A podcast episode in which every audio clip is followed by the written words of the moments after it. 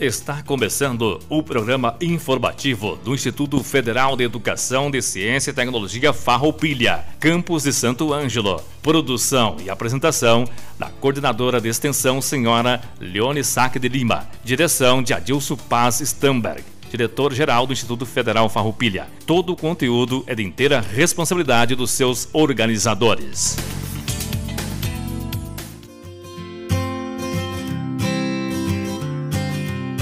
Boa tarde, colegas, familiares, comunidade acadêmica e ouvintes da Rádio Com 98.5. Hoje é dia 5 de maio de 2020 e estamos iniciando mais um informativo do Instituto Federal Farroupilha Campo Santo Ângelo, em parceria com a Rádio Com 98.5. Nossa instituição tem a missão de promover a educação profissional, científica e tecnológica pública e gratuita por meio do ensino, pesquisa e extensão, com foco na formação integral do cidadão e no desenvolvimento sustentável. Já trouxemos algumas vezes é, pessoas para falar aqui do ensino, alguns professores para falar de cursos, a nossa diretora de ensino, a Marielle, e hoje vamos falar sobre pesquisa e extensão, que são os outros dois eixos de suporte para o desenvolvimento dessa educação profissional científica e tecnológica. A pesquisa e extensão fazem parte da diretoria de pesquisa, extensão e produção, onde o diretor é o professor Luiz Lousi. Eu, Leonie Sac de Lima, que estou atuando na coordenação de extensão, e a professora Talita Kumaru, que atua na coordenação da pesquisa. A professora Talita tem pós-doutorado em cursos de ciências da saúde ela tem doutorado em pediatria e saúde da criança, é mestre em saúde da criança e do adolescente. Ela é formada em fisioterapia. Mas antes disso, queremos divulgar para vocês uma notícia positiva, né? Um dos nossos professores que participou de uma pesquisa que envolveu quatro instituições de forma cooperativa, que são o Instituto Federal Farroupilha, o Instituto Federal Sul Rio Grandense, a Universidade Federal do Pampa e a Universidade Federal de Santa Maria, onde o representante do Instituto Federal Farroupilha, que é de Santo Ângelo, atua como docente nos cursos de manutenção e suporte para informática e na licenciatura. Ele é mestre em computação pela Universidade Federal de Santa Maria e graduado em informática pela Unijuí. É o professor Juliano Gomes Weber. Esta pesquisa, que foi realizada na área de processamento de imagens, computação gráfica e inteligência artificial, foi publicada numa revista científica internacional qualificada com Qualis Capes categoria B5 da Universidade de Salamanca, na Espanha. Então queremos é, dividir com vocês essa notícia boa e parabenizar o professor Juliano Gomes Weber atuante do Campo Santo Ângelo, por esse trabalho de pesquisa excelente, né, de alcance internacional, que qualifica ainda mais a nossa instituição e nos deixa imensamente felizes. Antes de iniciarmos com a pesquisa e extensão, o colega Samuel Miller Forratti vai deixar um recadinho. Boa tarde, pessoal. Eu me chamo Samuel Forratti, sou assistente de laboratório de informática, trabalho na coordenação de tecnologia da informação, CTI, e também atuo como assessor de comunicação nesse momento e hoje trago uma novidade para a comunidade acadêmica do IFAR. A partir dessa semana do mês de maio, o Instituto Federal Farroupilha está disponibilizando mais uma ferramenta tecnológica gratuita para os estudantes. São as contas de e-mail institucionais na plataforma do Google. Nela, os estudantes poderão contar com diversos serviços além de envio e recebimento de mensagens. Também poderão encontrar o Google Drive, o Google Meet, ferramentas para escritório, ferramentas para ensino à distância, dentre outros serviços. Agora, servidores e estudantes trabalharão na mesma plataforma, o que possibilitará uma maior integração com a comunidade acadêmica. Desde 2018, o IFAR vem implantando esses e-mails institucionais para os estudantes. Acontece que em 2020 migramos da plataforma da Microsoft para a plataforma do Google. Assim, os estudantes que já tinham e-mails na outra plataforma deverão ativar as suas novas contas no Google. Essas contas já estão criadas. Assim, pedimos para todos os estudantes do IFAR Campo Santo Ângelo para que acessem a nossa página institucional no www.iffarroupilha.edu.br barra santo ângelo e ali confiram maiores informações sobre como ativar as suas contas, como obter suporte e nos colocamos à disposição na coordenação de tecnologia da informação do campus Santo Ângelo para maiores esclarecimentos e suporte também com essas contas, ok? Agradeço a oportunidade, fique agora com a fala do professor Luiz e depois da colega Leonie. Olá, é um prazer estar aqui novamente conversando com vocês, ouvintes da Rádio Com. Eu sou o professor Luiz, diretor de Pesquisa, Extensão e Produção do Instituto Federal Farroupilha, Campus Santo Ângelo. Hoje vamos falar um pouco sobre pesquisa e extensão. Juntamente com o ensino, a pesquisa e a extensão são atividades fundamentais realizadas no Instituto Federal Farroupilha. A pesquisa e extensão realizadas no Instituto Farroupilha visam o desenvolvimento regional. A pesquisa é a geração de conhecimentos que vão ser aplicados então no setor produtivo e no meio acadêmico. Já a extensão é levar essa informação para fora do Instituto, ou seja, transmiti-lo à comunidade. E essa é uma, uma das premissas do Instituto Farroupilha, buscar levar informação para as pessoas, para a comunidade ao redor do Instituto. Bom, meu nome é Leonie Sac de Lima, eu estou atuando na coordenação de extensão junto ao Campo Santo Ângelo do Instituto Federal Farroupilha eu sou assistente administrativa, sou formada em administração e atualmente curso medicina veterinária. Ainda junto ao setor de extensão está funcionando o setor de estágios obrigatórios e não obrigatórios, então a gente está tendo esse contato também com os alunos dos estágios nesse momento. Bem, então para falar sobre extensão, preciso falar primeiro sobre o que se entende por extensão no Instituto Federal Farroupilha entendemos como um processo educativo, cultural, social, científico e tecnológico que promove a interação transformadora entre as instituições, os segmentos sociais e o mundo do trabalho local e regional, com ênfase na produção, desenvolvimento e difusão de conhecimentos científicos e tecnológicos, visando ao desenvolvimento socioeconômico, ambiental e cultural sustentável, em articulação permanente com o ensino e a pesquisa. É claro que para criar todas essas diretrizes né, de extensão, nós nos baseamos em leis. É, uma delas é a Lei de Diretrizes e Bases da Educação Nacional, a LDB, e a outra é a Lei da Criação dos Institutos Federais, que é a Lei 11.892 de 2008. Com relação à LDB, que é a Lei 9.394 é, de 1996, os artigos mais utilizados foram o 43 e o artigo 44. Vou falar um pouquinho sobre os incisos deste artigo para que a gente consiga entender melhor e poder prosseguir com esse assunto. Então, Resumidamente, os incisos tratam de promover a divulgação de conhecimento cultural, científico e técnico que constituem patrimônio da humanidade e comunicar o saber através do ensino de publicações ou de outras formas de comunicação, estimular o conhecimento dos problemas do mundo presente, promover a extensão aberta à participação da população, visando a difusão das conquistas e benefícios resultantes da criação cultural e da pesquisa científica e tecnológica geradas na instituição.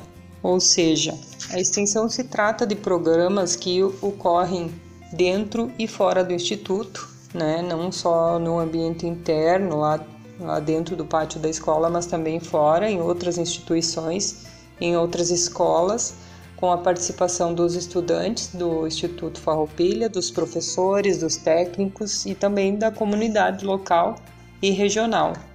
O objetivo da extensão é fazer este elo com a comunidade através de projetos. Nós temos projetos com a comunidade haitiana presente no nosso município, professores que ensinam a língua portuguesa para, esse, para esses imigrantes.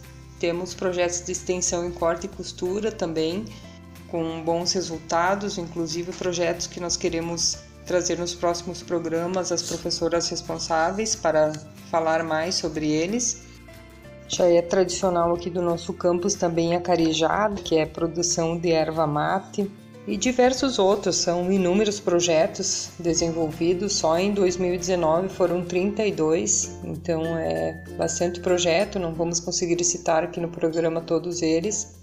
São todos de muita importância para nós, né, do Instituto Farroupilha e também para a comunidade, porque atinge o público de estudantes e um público externo que é, geralmente são pessoas é, mais carentes ou com maiores dificuldades de deslocamento. Nós temos é, projetos com pessoas mais idosas, nós temos projetos com criança, então é um elo bem importante de ligação que fortalece a nossa convivência com a comunidade de Santo Ângelo.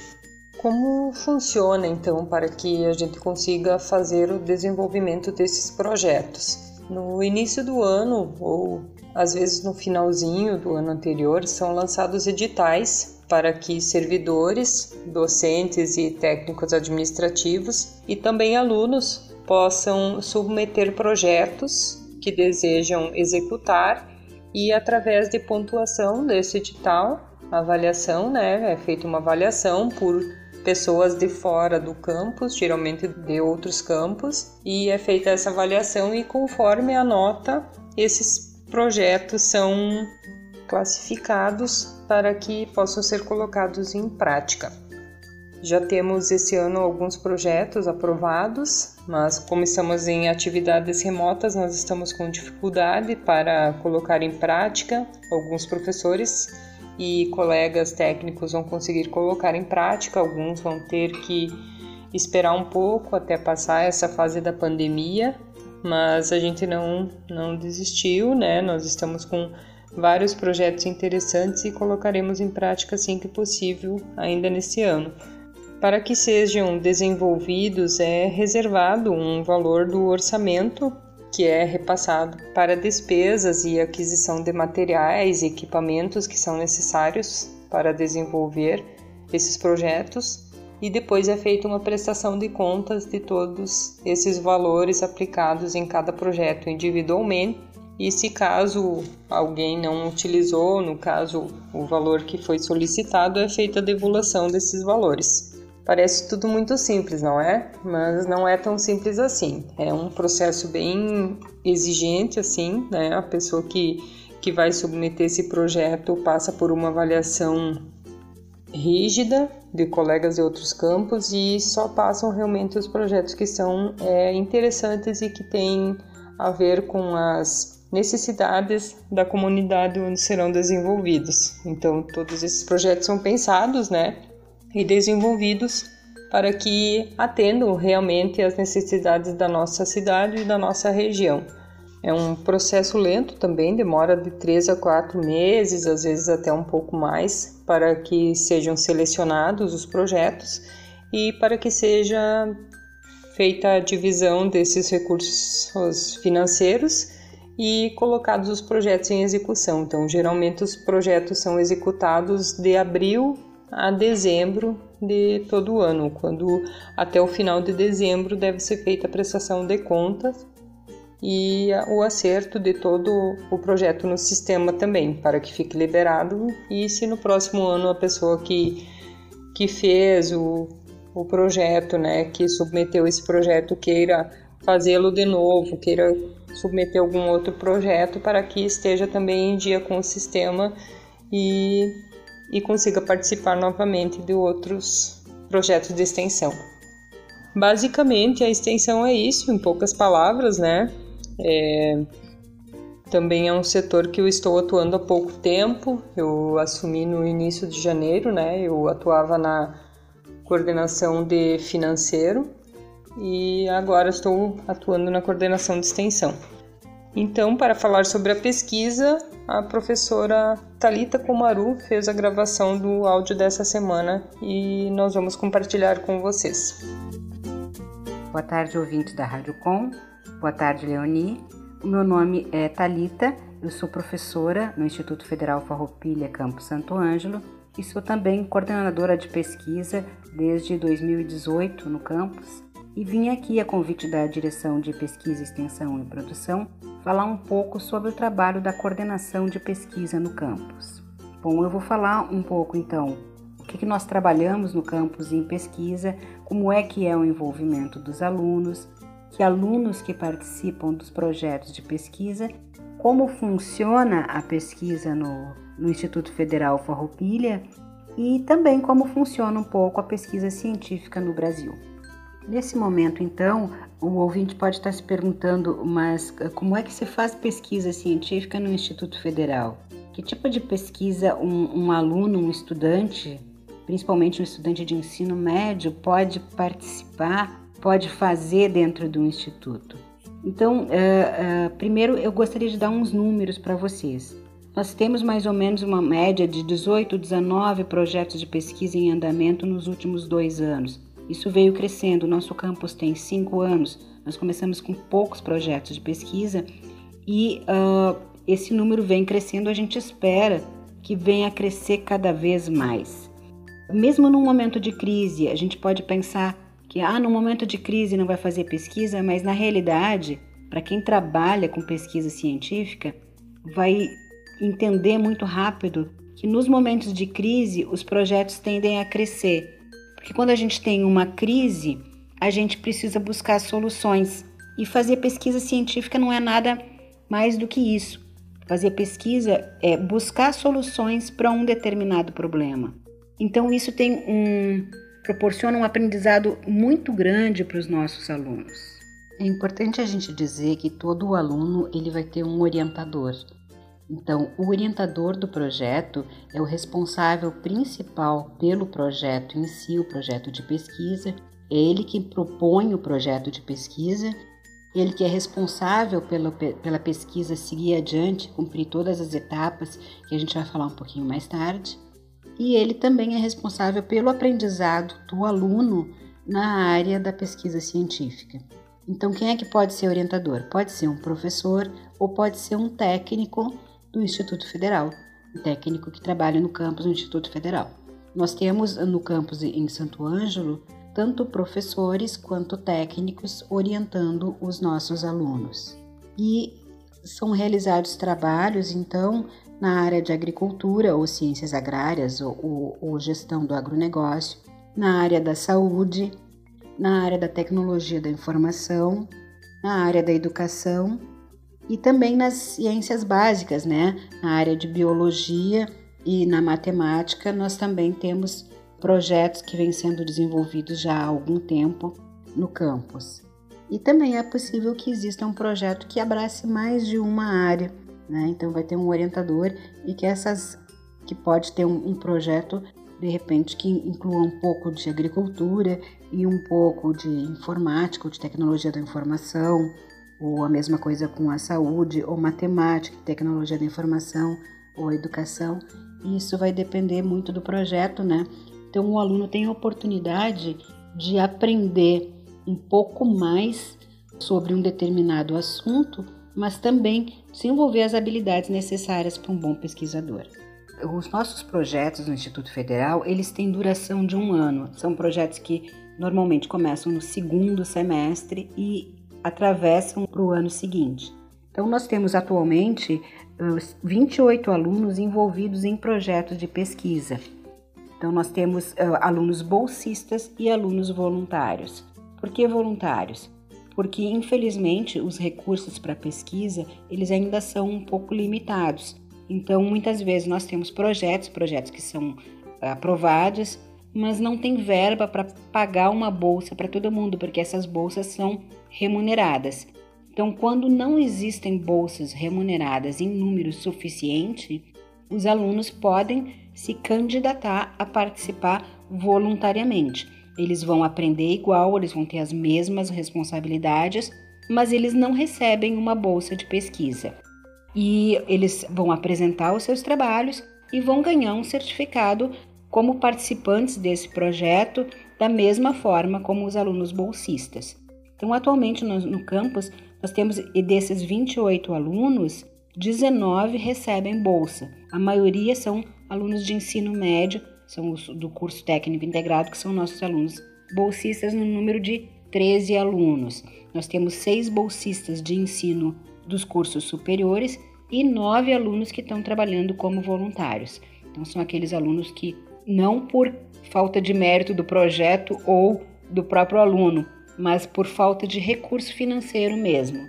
Se nós tivéssemos recursos, todos teriam bolsistas, né, no caso.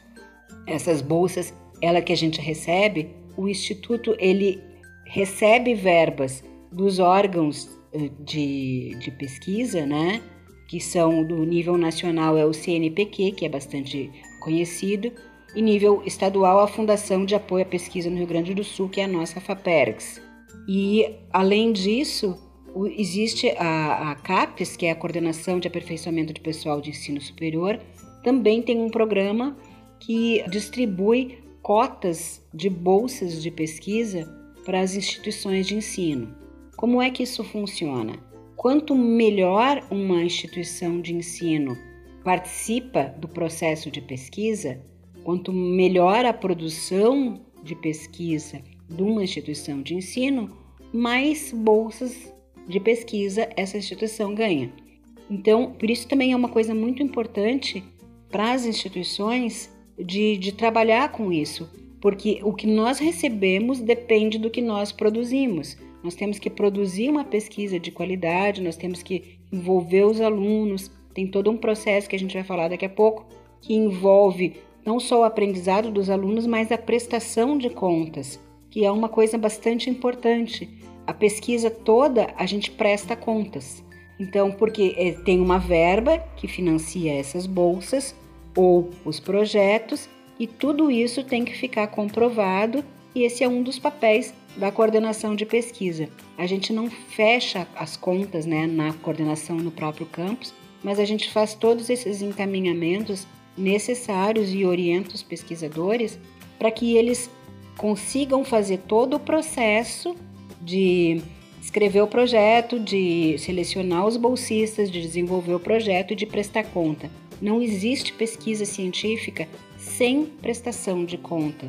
Não, uh, isso é uma coisa bastante importante para a sociedade ter em mente de que isso é um investimento e que é um investimento que a gente passa o tempo todo prestando conta. Então, como eu falei, os nossos projetos eles são anuais.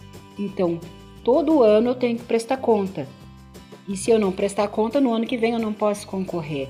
Então, é um processo curto, é um processo um, já consolidado no Brasil tanto do nível do CNPq, que é o órgão de fomento que a gente chama, né, o órgão que coordena a pesquisa no Brasil mais conhecido, né, quanto a Fundação de Apoio à Pesquisa que tem nos estados, no nosso é a FAPERES, que é a Fundação de Apoio à Pesquisa no Rio Grande do Sul, quanto a CAPES, todos já, já são instituições já muito consolidadas, que já têm um processo próprio e que levam a prestação de contas como um, um elemento muito importante, que os nossos alunos, eles aprendem também isso, né?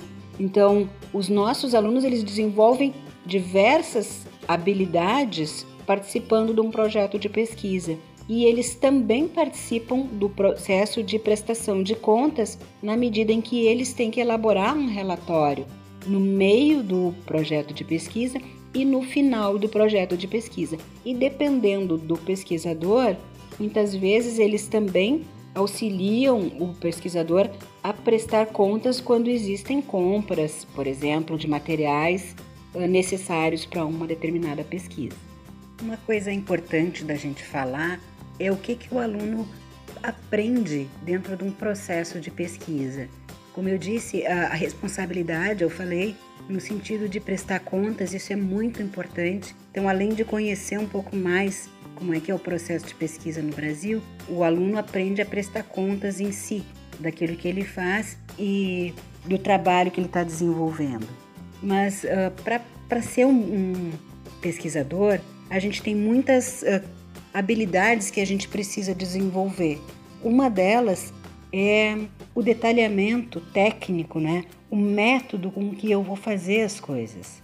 Então é importante a gente ter em mente que quando um aluno participa de um projeto de pesquisa, ele vai aderir a um protocolo de pesquisa que já está escrito e que já foi aprovado.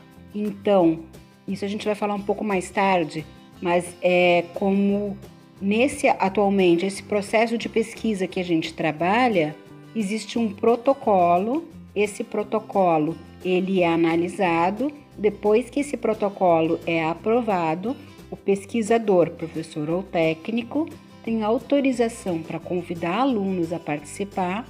Os alunos vão se candidatar a participar de um determinado projeto.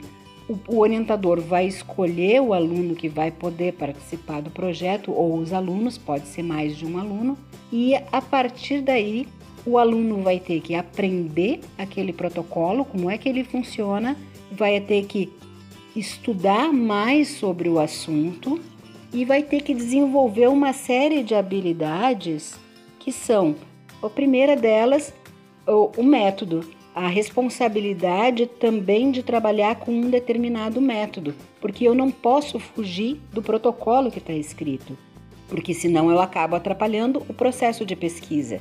O aluno tem que seguir o protocolo que foi previamente aprovado. E isso significa trabalhar com persistência, trabalhar com responsabilidade, trabalhar dentro de normas. E é, acaba sendo um aprendizado bastante importante, mesmo para os alunos de ensino superior, mas muito para os alunos de ensino médio, que estão começando a entrar uma fase de transição para a vida adulta. Então imagina quem tem a oportunidade de entrar na vida adulta aprendendo a responsabilidade, aprendendo a ser responsável, aprendendo a ter um método para fazer as coisas, é, um, é uma pessoa que vai se tornar um adulto mais capaz. Então, o processo de pesquisa em si, ele ajuda muito na aprendizagem e no desenvolvimento pessoal daquele aluno envolvido. Mas também o aluno ele vai ser convidado muitas vezes a trabalhar em equipe. Ele vai ter que aprender e uh, nesse momento está ficando mais um pouco mais claro, talvez a gente vê bastante o quanto muitas vezes os pesquisadores eles se comportam assim como um grupo grande que troca informação, que troca ideias. E isso é uma coisa muito importante. Mas também a gente recebe muitas críticas. Então eu exponho a minha ideia e eu, ao mesmo tempo, eu, eu vou ser avaliado como todo processo de pesquisa é avaliado, ele também é um processo que tem que aprender a ouvir críticas. Críticas baseadas na ciência, sempre, mas críticas. Então, isso também ajuda o aluno a formular críticas baseado no conhecimento, a receber críticas baseadas no conhecimento e transformar essas críticas numa forma de melhorar o processo da pesquisa, o processo de participação dele, ou o processo de apresentação, que é uma das coisas que os nossos alunos também precisam fazer. Porque todo aluno bolsista, ele precisa apresentar o projeto. Isso é uma, uma regra, né? na verdade no Brasil inteiro se faz isso, mas é uma regra do Instituto Federal Farroupilha, que todo projeto precisa ter um aluno envolvido. Todo projeto desenvolvido por um dos nossos professores, um dos nossos técnicos, precisa ter um aluno envolvido e esse aluno precisa apresentar o projeto. Então o aluno ele aprende a se desafiar, a se expor, a apresentar os resultados preliminares. Ele tem que conhecer esses resultados, ele tem que dominar esse conteúdo, esse aprendizado que ele teve e ele tem que aprender a falar isso. Tem que aprender a expor para um público aquilo que ele aprendeu.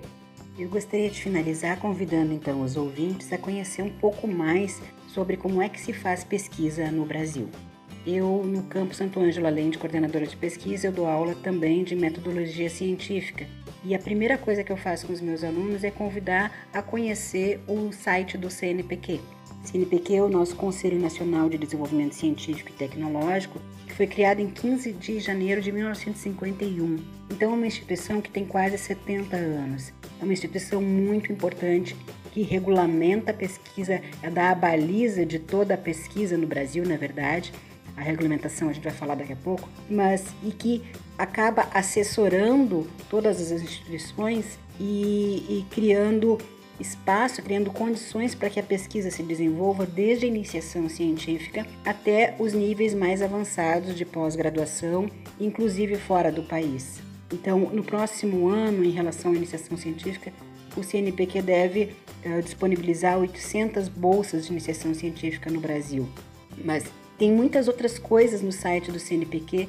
É possível a gente encontrar pesquisas que estão sendo feitas. Então, se alguém tem alguma vontade de conhecer um pouco mais sobre pesquisa, ou até mesmo que tenha críticas e, e não, não acredita no potencial da pesquisa no Brasil, eu sempre sugiro que dá uma pesquisada, digita no Google CNPq e abre a, o site, porque vai ver um, uma infinidade de coisas que se faz no Brasil, a qualidade da pesquisa, que a pesquisa do, no Brasil vem atingindo, apesar de que infelizmente não está sendo tão valorizada como a gente gostaria.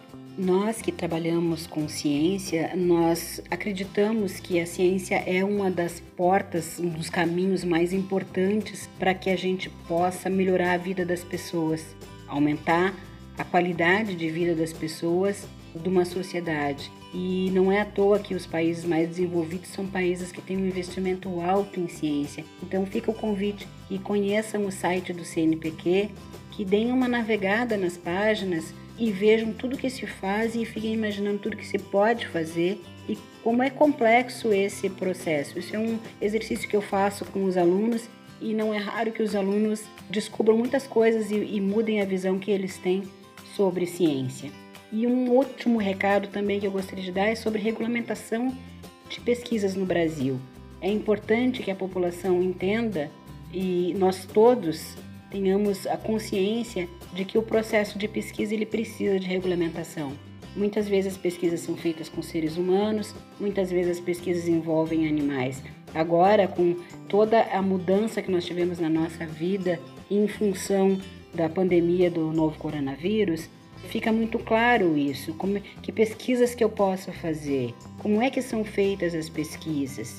Então existe no Brasil desde 1996 uma regulamentação que ela é atualizada periodicamente, que é uma regulamentação vinculada ao Conselho Nacional de Saúde, vinculada ao Ministério da Saúde e à Comissão Nacional de Ética em Pesquisa, que regulamenta quais são os princípios éticos para eu realizar pesquisa com seres humanos. Então eu não posso simplesmente testar o que eu quero com quem eu quero, mesmo que seja uma pesquisa que envolve só perguntas e que eu vou pegar informações pessoais dessa pessoa, ou que essa pessoa vai me passar informações pessoais, eu preciso passar num processo de regulamentação ética. O Instituto Federal Farroupilha ele tem um comitê de ética em pesquisa que fica na reitoria em Santa Maria mas que ele se submete ao Conselho Nacional de Ética em Pesquisa, que por sua vez é vinculado ao Conselho Nacional de Saúde. Então isso é muito importante a gente saber, conhecer quais são essas regulamentações, saber que existe legislação e saber que uma pessoa só pode participar de um projeto de pesquisa se ela mesma autorizar. E isso tudo a gente encontra, por exemplo, no site da Conep.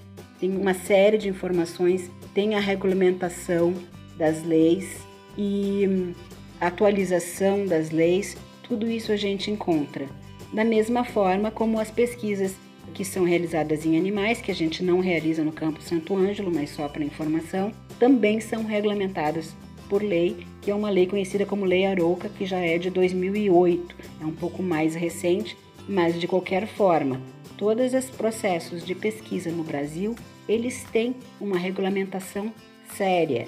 Então, isso é um recado também muito importante para a gente deixar que o processo de pesquisa em si, ele é um processo histórico, ele vem sendo construído muito tempo no Brasil, há mais de 70 anos, né? 70 anos vai ser só o CNPq, mas isso já começa um pouco antes e esses processos de regulamentação, então, a partir de 1996, eles vêm sendo regulamentados no país. E fica a dica, então, para quem quiser conhecer um pouco mais, entrar no site da Conep ou simplesmente pesquisar sobre regulamentação de pesquisa no Brasil ou simplesmente pesquisar como é que funciona a pesquisa no Brasil e fica o convite então para quem quiser aprender um pouco mais e quem sabe até um dia se tornar um pesquisador. Era esse recado que eu tinha para hoje. Muito obrigada pela atenção. Vamos nos despedindo do programa essa semana. Quero agradecer a oportunidade em participar como coordenadora de extensão, agradecer ao professor Luiz e a professora Talita pela participação e também agradecer ao colega Samuel Forratti pelo recado é, dado à comunidade acadêmica. Tem mais notícias nas redes sociais, pessoal, então acompanhem lá, é, IFARSAM, e fique por dentro de todas as informações, inclusive sobre a criação dos e-mails para os acadêmicos, que foi o que o Samuel compartilhou com vocês no início do programa.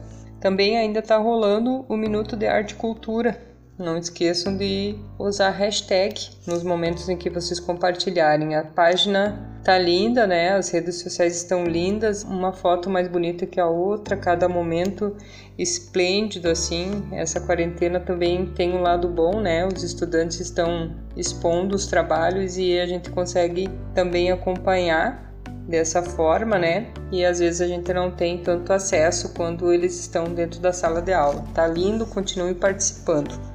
Até semana que vem, um forte abraço a todos e se cuidem.